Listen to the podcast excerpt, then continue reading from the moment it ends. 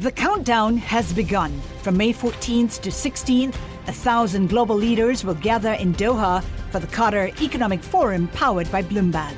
Join heads of state, influential ministers, and leading CEOs to make new connections, gain unique insights, and uncover valuable opportunities in one of the world's most rapidly rising regions. Request your invite for this exclusive event at QatarEconomicForum.com.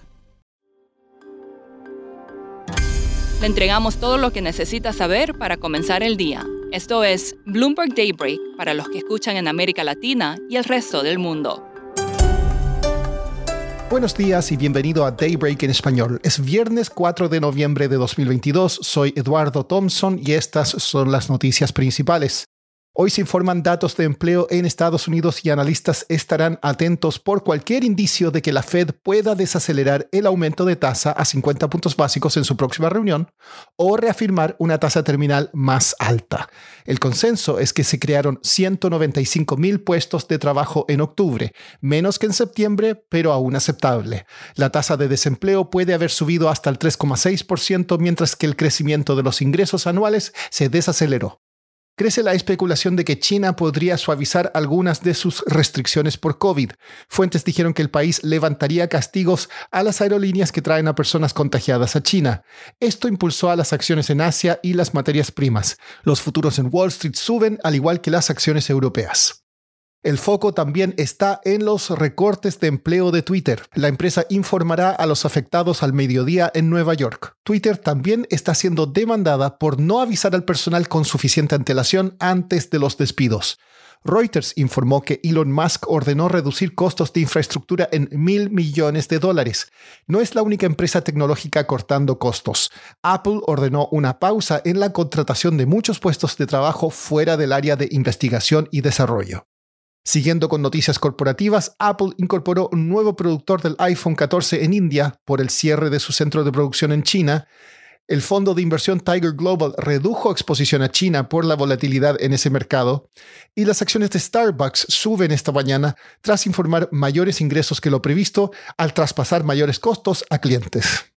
En cuanto a la guerra en Ucrania, Estados Unidos y sus socios acordaron establecer un límite fijo para el precio del petróleo crudo ruso, en lugar de uno flotante que se mueve con los precios del crudo de referencia.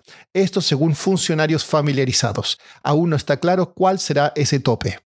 Pasando a América Latina, el presidente de Colombia, Gustavo Petro, se anotó su primera gran victoria en el Congreso con la aprobación de ambiciosos aumentos de impuestos sobre los combustibles fósiles y los más ricos.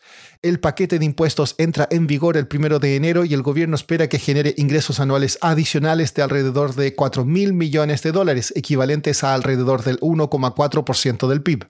El texto definitivo se conocerá en los próximos días, una vez que los legisladores concilien diferencias entre la Cámara Baja y el Senado. El gobierno de Venezuela y los partidos de oposición están listos para reiniciar las negociaciones políticas en Ciudad de México después de las elecciones intermedias de Estados Unidos la próxima semana, dijeron personas familiarizadas. Esto podría convencer a la administración Biden de aliviar algunas sanciones a la industria petrolera del país. El presidente mexicano Andrés Manuel López Obrador dijo que recibirá a su par chileno Gabriel Boric y al argentino Alberto Fernández. El número de migrantes venezolanos que viajan por América Central rumbo a Estados Unidos ha disminuido considerablemente después de que Joe Biden endureciera las leyes de asilo, dijo el presidente panameño Laurentino Cortizo. En noticias corporativas locales, la estatal brasileña Petrobras aprobó el pago de 43.700 millones de reales, unos 8.500 millones de dólares en dividendos. Existen temores de que el regreso de Lula al poder acabe con la bonanza en la distribución de beneficios. Y Mercado Libre se disparó antes de la apertura de los mercados en Estados Unidos tras reportar ganancias del tercer trimestre mejores a las esperadas. La compra de Twitter por Elon Musk no solo tiene inquietos a los empleados o usuarios de la red social, también preocupa a la comunidad de las criptomonedas. Sharon Beriro es productora del podcast Bloomberg Crypto y nos cuenta más. Ya que Elon Musk ha tomado el control de Twitter, se ha visto mucha provocación de emociones y esperanzas, particularmente en el sector de Crypto Twitter, la cual ha sido un sector que ha llevado bastante movimiento en la industria de los recursos digitales. No sería la primera vez para Twitter porque Twitter ha hecho sus propias incursiones en las criptomonedas.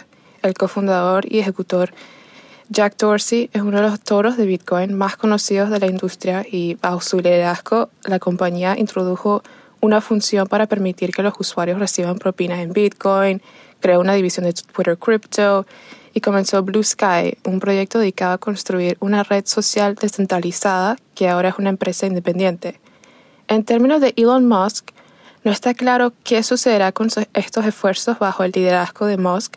Él ha sido notoriamente caprichoso con respecto a las criptomonedas.